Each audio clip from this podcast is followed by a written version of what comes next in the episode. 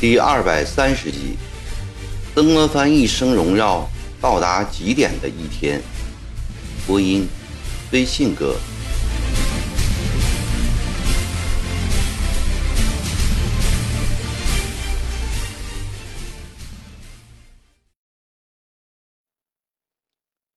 转眼年关到了，内廷太监送来慈禧太后亲自写的福字十张，又有各色绢笺四十张，湖笔三十支。这里有个名目，叫做春帖子赏，只有内廷王大臣、军机大臣、洪德殿、上书房、南书房、大学士才有资格得到。受赏的大臣每人都有十张福字，名为两宫太后亲笔。实际上，慈安太后从来不握笔写字，慈禧太后也没有这么多精力每张都写，绝大部分都是请翰林院或上书房的学士代笔。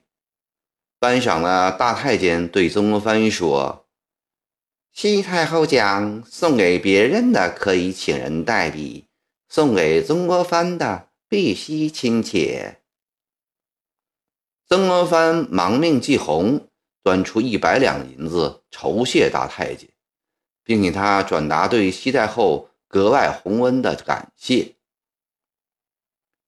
元旦这天，曾国藩早早的进了紫禁城，和百官一起先随同皇上行庆贺皇太后礼。皇上在慈宁门行礼。曾国藩和其他一二品大臣在长庆门外行礼，然后在太和殿朝贺皇上。到了登阶这天，曾国藩又随皇上宴请蒙古、高丽各藩王。正月十六日才是皇上宴请廷臣的日子，这是曾国藩一生荣耀到达极点的一天。布置一新的乾清宫比往日更加庄严堂皇。在清朝历史上，这里曾举行过两次明宴。第一次是康熙六十一年，中国自有皇帝以来在位最久的康熙大帝办的千叟宴，宴请六十岁以上的老人一千多位。第二次是在乾隆五十年。号称实权的老人乾隆爷已七十六岁了，他雅兴特高，办的千叟宴出席者竟达三千多人，除了大臣、中小官员外，还有平头百姓，甚至还有将役参加。宴会后，每人还被赐拐杖一根。虽然耗资巨大，但却为两朝皇帝赢得了敬老尊贤。与民同乐的美誉，同时也使得乾清宫的宴席身份大大提高了。每年的元旦、元宵、端午、中秋、重阳、冬至、除夕、万寿等节日，乾清宫照例有大宴会，参加者都感到很荣幸。咸丰以来，国家多事，宫中的大宴大多取消了。仅仅保留灯节和万寿节两次，因而正月十六日的大宴廷臣便越发显得隆重了。乾清宫的宴会，曾国藩过去出席过多次，但那时他只是侍郎，聊陪莫坐而已。今天他是作为汉大学士的领班出席盛宴，这是有清一代人臣。所能享受到的最高礼遇，尽管曾国藩早已告诫自己要将功名利禄看淡一些，但他仍然抑制不住心里的激动，因为这毕竟是千千万万人所羡慕不已的殊荣啊，也是他自己几十年来梦寐以求的地位。五正二刻，皇上出来了，韶乐高奏。百官一起跪下，山呼万岁。待皇上在一大群宫女簇拥下，从正门走进乾清宫，升上宝座后，执事太监出来引导百官。满员由倭人带领从左门进，汉员由曾国藩带领从右门进。左门进的满员一律坐在东边，面向西；倭人坐第一位，文祥第二位，宝云第三位，全庆第四位，载灵第五位，纯成第六位，崇伦第七位。倭人之后的六人均为六部满尚书，尚书之后坐的是各部满侍郎。从右门进的汉员一律坐在西边，面向东。曾国藩坐在第一位，朱凤彪第二位，单茂谦第三位，罗敦衍第四位，万清黎第五位，董寻第六位，韩廷香第七位。曾国藩以下六人皆为六部汉尚书，尚书以下为各部汉侍郎。桌子为一长条形基案，高一尺二寸。入席者先按预定指定的次序升殿，然后转过身去对着皇上叩首，再转过身来盘腿坐好。太监开始上菜了，先是给皇上上。一长串的太监一人捧着一碗菜，恭恭敬敬地走上来，轻轻地放在桌面上。然后再蹑手蹑脚地离开，一道道菜光彩夺目，弄得大家眼花缭乱，都不敢细看，直到硕大的桌面上摆得满满的才停止。一共一百零八碗，然后再给臣子们上。这些菜大家都看得清楚。最先上的是四个高脚捏丝珐琅龙纹大碗。碗内装着四样珍稀：长白山熊掌、丝毛町孔雀肉、打箭芦蒿牛肉、敦煌驼峰。接下来的是八大碗，一色的黄釉双龙牡丹纹碗，分装鸡、鸭、鱼、肉、燕窝、海参、方波、山楂糕。然后是每人一小碗白米饭。一碗杂烩，杂烩里有荷包蛋、猪内脏、粉条等等。待到这些上齐之后，倭人和曾国藩各自在东西两边侧转过来，面对着皇上。这时，乾清宫内所有领宴的官员也一律侧转过身子，先叩一个头，再一起高呼。谢皇上圣恩，祝皇上万岁万岁万万岁！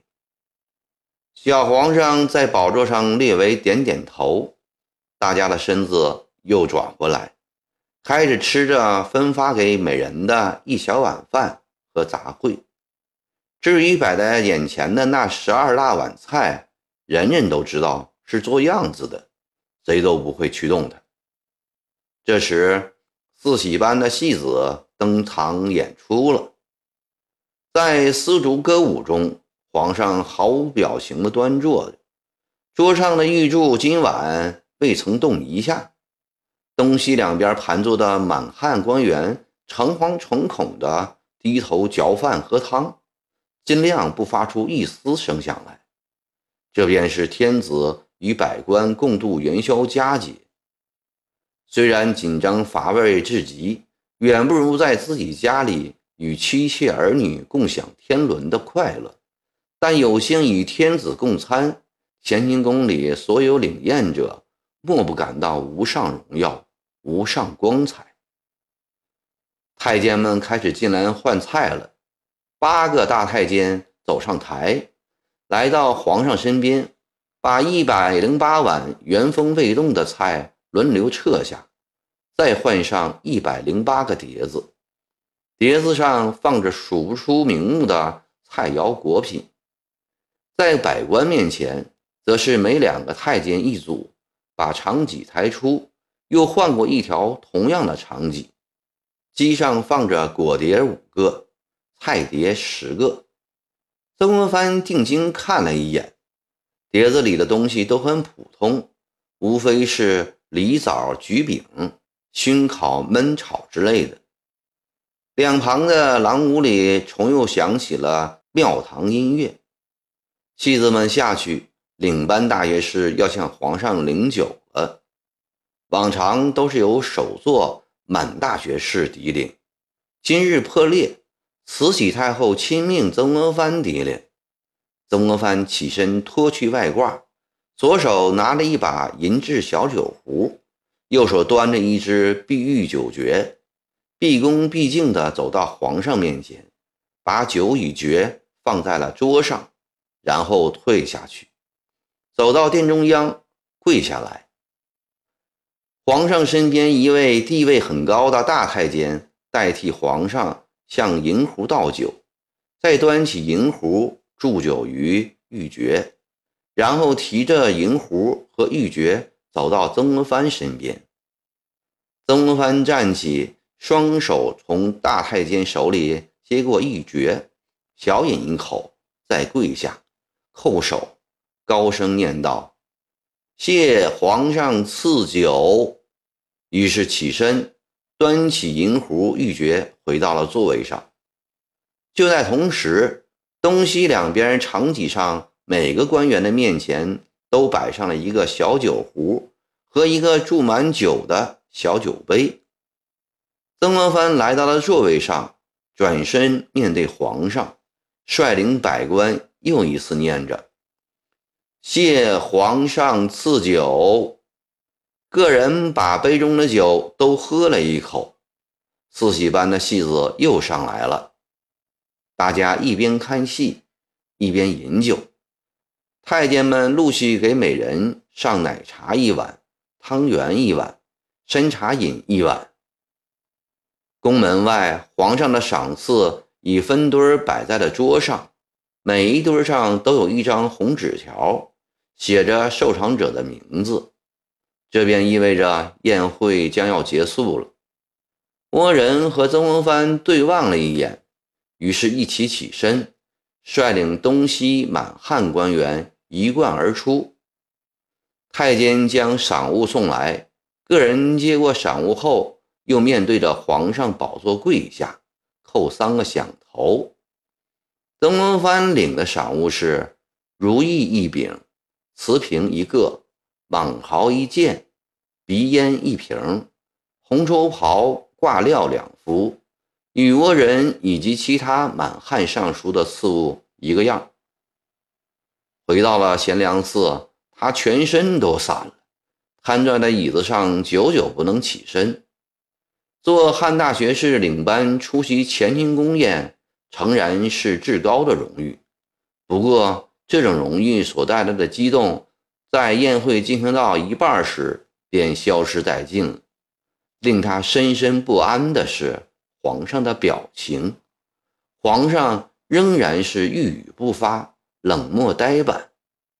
在送九爵到皇上身边时，他趁机仔细地看了一眼。这次他看得非常清楚，皇上不仅瘦弱，且两眼忧郁乏神。当时不能多想，现在回忆起来，他心里都冒出了一股凉意。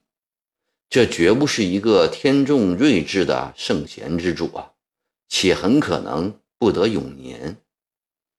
他想起了则天女皇暖意下的几个天子，均懦弱无能。国政一绝于女主，最终弄得天下不安的历史教训，心中悲凉的叹息。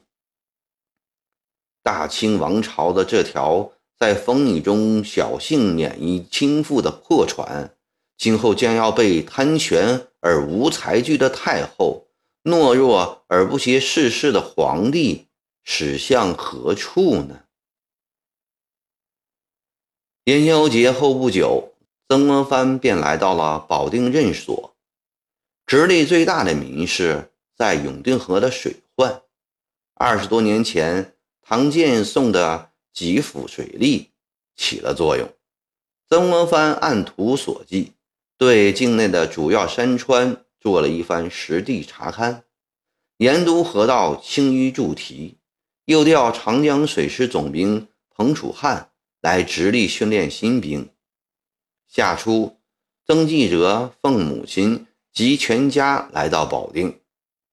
曾国藩见夫人两只眼睛变得晕蒙蒙，大白天都几乎看不见东西，关切地问道：“半年不见，你的眼睛如何坏得这样厉害啊？”欧阳夫人流下了眼泪，抽抽啼啼地告诉夫人：“嗯，寂静春间在湘潭病故了，这眼睛。”是哭他哭坏的，大妹子她，曾国藩惊得手中的书掉到了地上，他怎能相信这事儿是真的呢？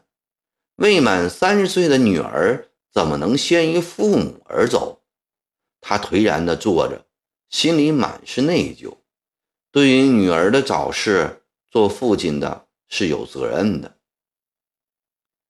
寂静不满三岁时，便由父亲做主，许给了翰林院编修湘潭元方英的长子袁秉贞。袁秉贞那年五岁，长得活泼可爱。刚进京不久的欧阳夫人正苦于京师没有亲戚，也便欣然答应。寂静二十一岁上完的婚，嫁过去后才知道。袁秉贞早已在家娶了妾，寂静是哭得死去活来。未婚而先娶妾，这意味着袁家没有把他这个两江总督的姻亲放在眼里。曾国藩虽然愤怒，但也无法挽回。回门时，寂静高低不肯再娶袁家了。欧阳夫人凌血女儿，也不催他走。曾国藩知道后。一连几封家信写回去，催女儿回婆家，说讨妾也不是一件很坏的事，今后只要妾能知礼就行了，应速回婆家侍姑尽孝。还说每件事上有贪恋娘家富贵而忘其翁姑者，其后并无好处。寂静无奈了，只得回湘潭。袁秉贞恼羞成怒，索性成天和妾在一起，把寂静冷落在了一边。后来，欧阳夫人见他们夫妇不和，心里着急，趁曾国藩在外与捻金打仗的时候，将女儿和女婿接到了江宁城。谁知袁秉贞恶劣成性，不思悔改，以总督女婿的名义在江宁到处借钱骗钱。又嫖娼聚赌，为了不受监督，又在外租房，不住都署内，甚至过年时也不进署向岳母拜年。曾国藩得知后，一封家书写来，将袁秉贞狠狠地训斥了一顿，命令巡抚将他赶出了江宁，不再承认这个女婿。欧阳夫人对丈夫的决定没有意见。只是希望女儿不要再走了，和他一起住江宁。对于这个要求，曾国藩坚决不同意。他要女儿遵从三从四德的古训：嫁夫则随夫，夫不好则规劝，规劝不过来也只得认命苦，哪有常住娘家的道理？硬是逼着女儿哭着离开了江宁，到湘潭袁家去住。寂静生性软弱，又加之以后袁秉珍有意虐待，可怜一个侯门之女，便这样活活的被袁家折磨死了，留下了一个三岁的女儿，无人爱抚。